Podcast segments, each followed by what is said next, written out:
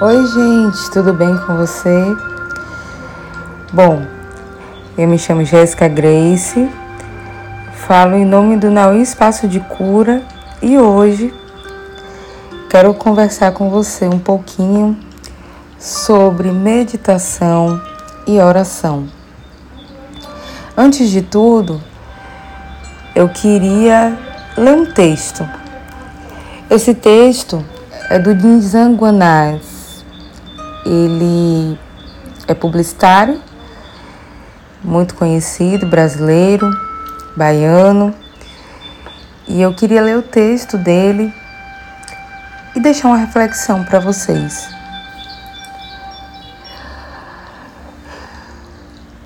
Inspirado por Abílio Diniz e pelo meu personal trainer, comecei a rezar todas as manhãs. Leio os jornais e depois eu rezo.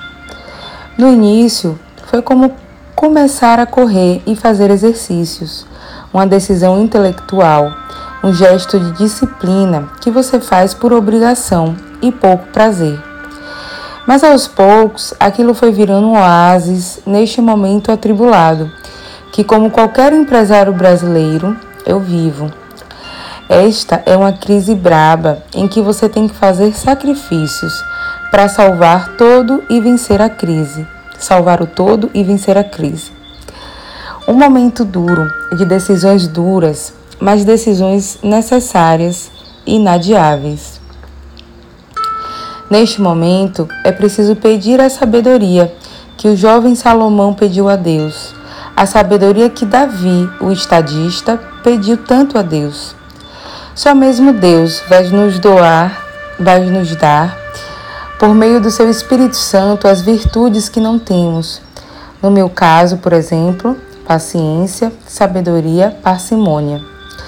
Davi diz nos seus lindos salmos que o Senhor salva o homem e a besta. Tem uma besta no homem. E se deixar a besta solta numa crise como essa, a besta desembesta.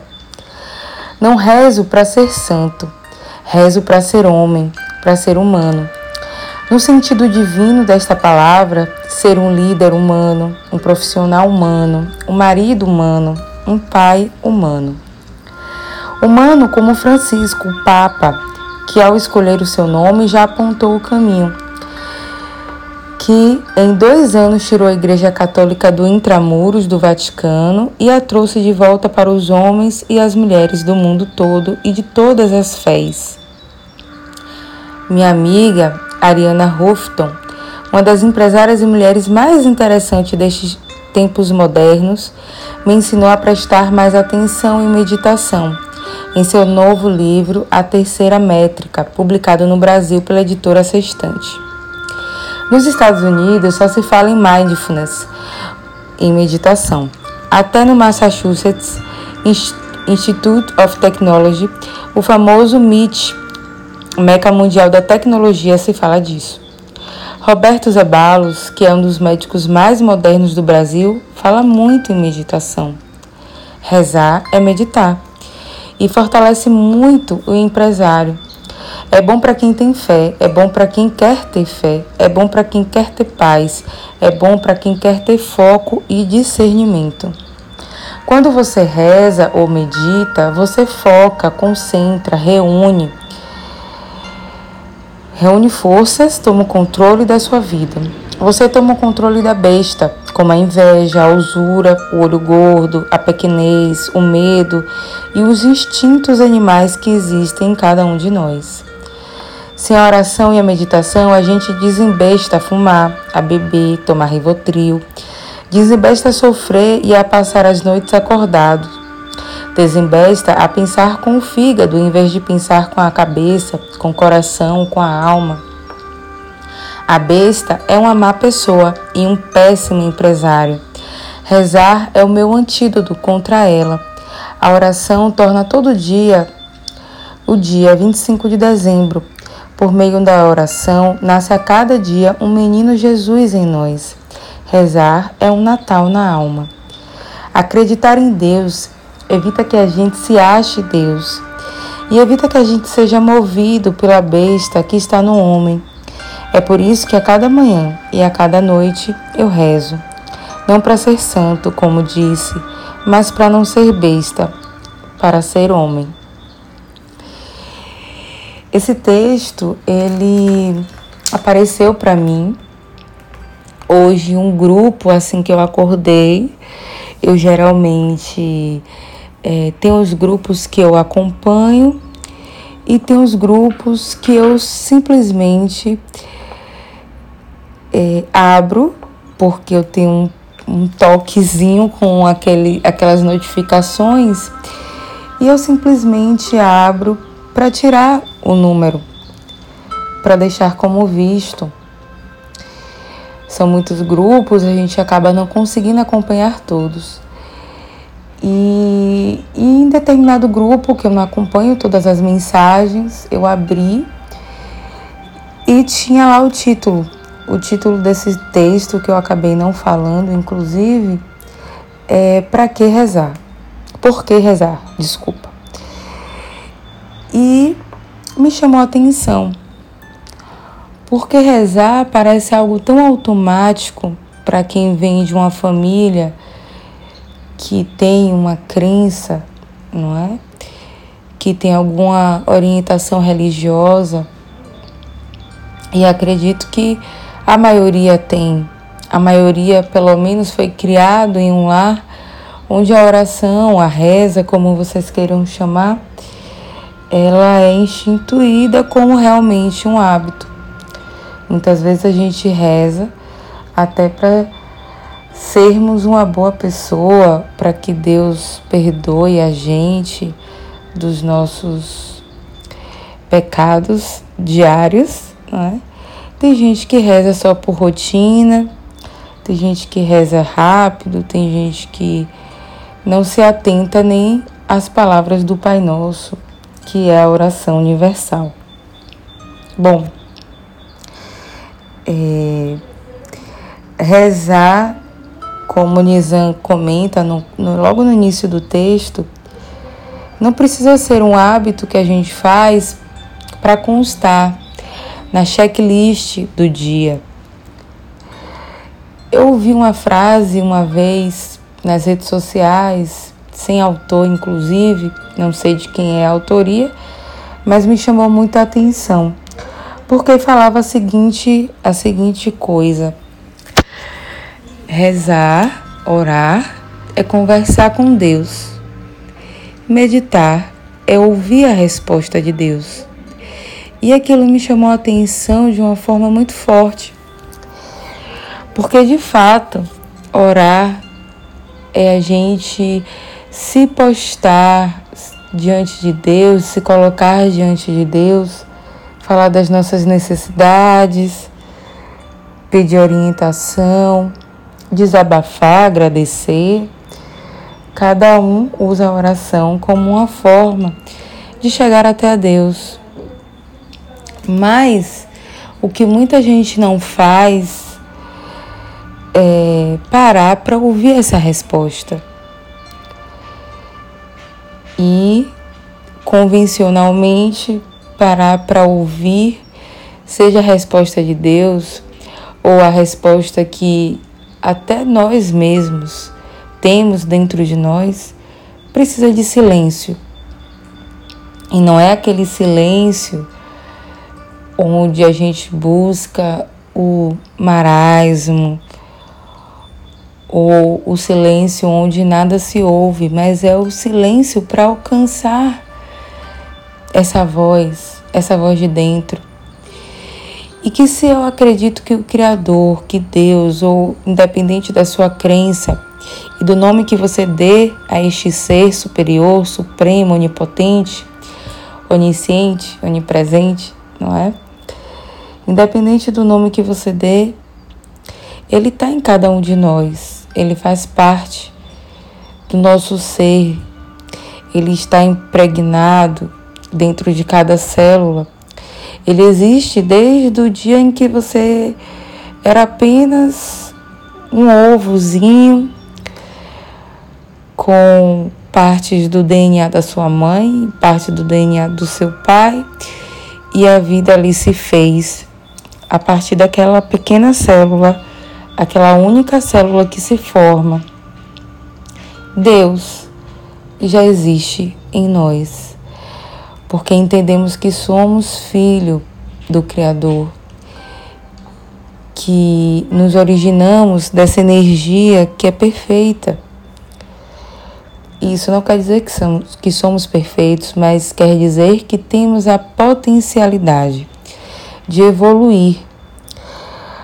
Para que talvez não aqui neste plano, mas que em outros, depois de alguns, né, de algum tempo, a gente possa se elevar e chegar à perfeição.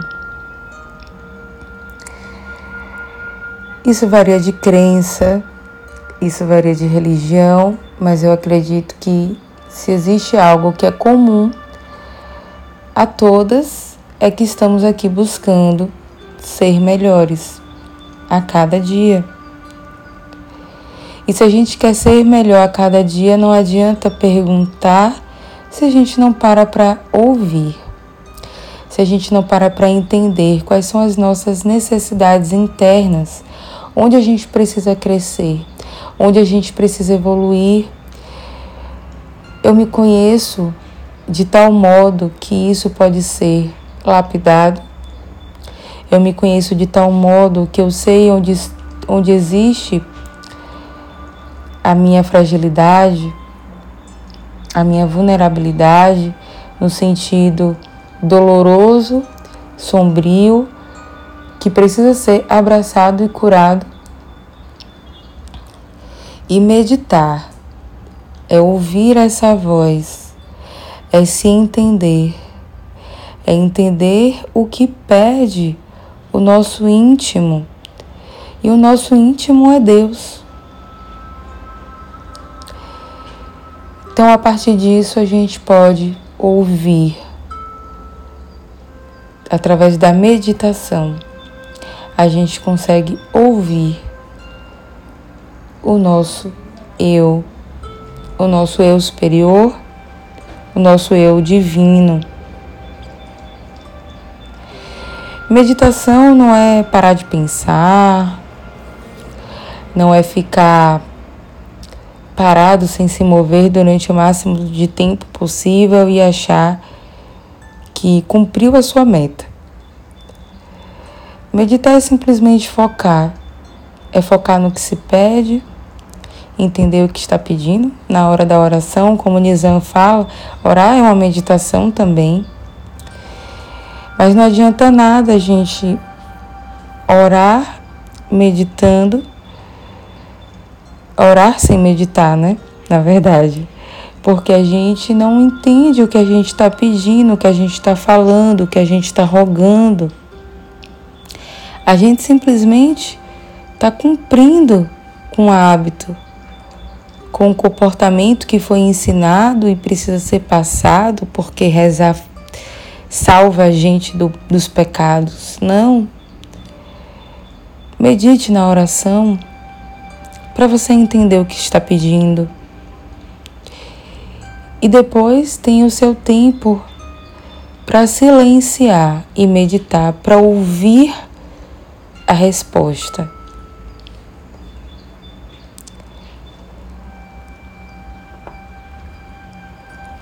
meditar e como ele citou o mindfulness, que hoje está na moda, né, esse termo, que nada mais é do que meditação, do que a filosofia, a base filosófica da meditação, que é fazer tudo com atenção, que é colocar consciência naquilo que estamos fazendo agora. Então a gente pode comer meditando, tomar banho meditando, né, trabalhar meditando, porque a meditação ela traz isso, ela traz o momento do aqui e agora para sua consciência.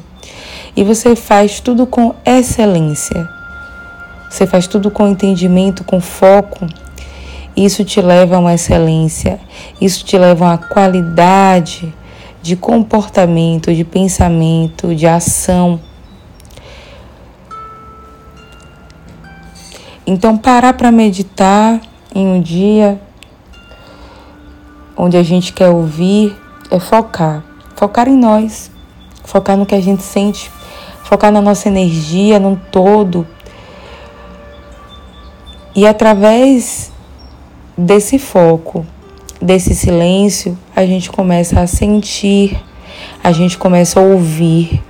E não é algo sobrenatural, não precisa ser espírita, não precisa ser um bandista, candomblecista, não precisa ter faculdade mediúnica. A gente não está falando aqui de mediunidade. A gente está falando de autopercepção. A gente está falando de ouvir dentro de nós. O que o corpo clama, o que a alma precisa, o que o espírito necessita. E trazendo para a linguagem mais terapêutica, para o que os nossos corpos sutis precisam naquele momento. É dessa forma que a gente medita e ouve. Tem gente que vai falar que ouviu Deus, que ouviu um santo, que ouviu Buda, que ouviu. Tem gente que vai focar em ouvir a si, mas não importa no que você acredita, não importa no que você crê.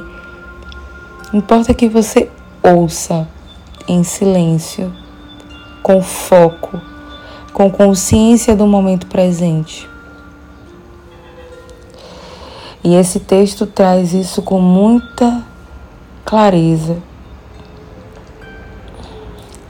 de entender, acima de tudo, que a gente não reza e medita para ser perfeito. A gente reza e a gente medita para ser humano, mas não é qualquer humano, não é qualquer homem, não é qualquer mulher. É ser humano com excelência, com qualidade, não é ser mais um humano aqui repetindo hábitos, repetindo comportamentos. É ser humano entendendo o qual é a sua missão, entendendo qual é o seu foco, entendendo por que eu estou aqui e agora.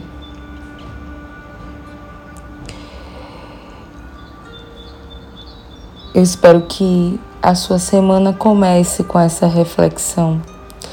Quanto tempo você tira para rezar, independente de crença? Quanto tempo você tira para meditar? Quanto tempo você tira para se autoconhecer e entender que não existe futuro e não existe passado. O passado ele já passou e nada a gente pode fazer no passado. Não tem como mudar. O passado só permite que a gente lembre dele. É a ação máxima. O futuro, ele não existe. É incerto. A gente não consegue tocar. A única ação que a gente pode realizar é co-criar, imaginar visualizar. Mas ele não existe. E não temos garantias sobre o futuro.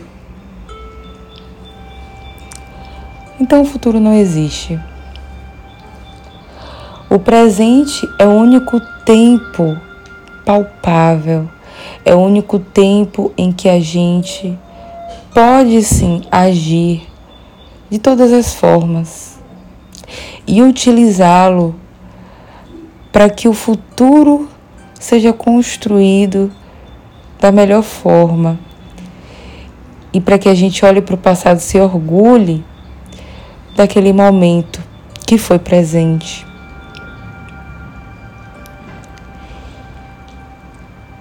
Então, vamos viver o momento presente é isso que a meditação ensina, é isso que mindfulness fala. E é o maior exercício para combater a maior doença de todos os tempos deste século, não é? a ansiedade. E assim, deixo essa mensagem para sua semana. Espero que seja de paz, tranquilidade.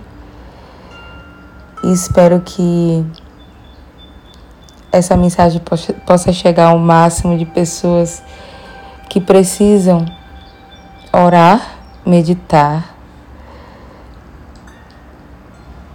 e diluir a ansiedade que reside no coração de cada um. Porque o momento, como o próprio Nizam falou, o momento é propício, o momento pede isso. Se você gostou do conteúdo, compartilhe essa mensagem com o máximo de pessoas que você puder. Continue acompanhando nos nossos canais, Instagram, YouTube. Um grande abraço, gratidão por este momento e até o próximo podcast.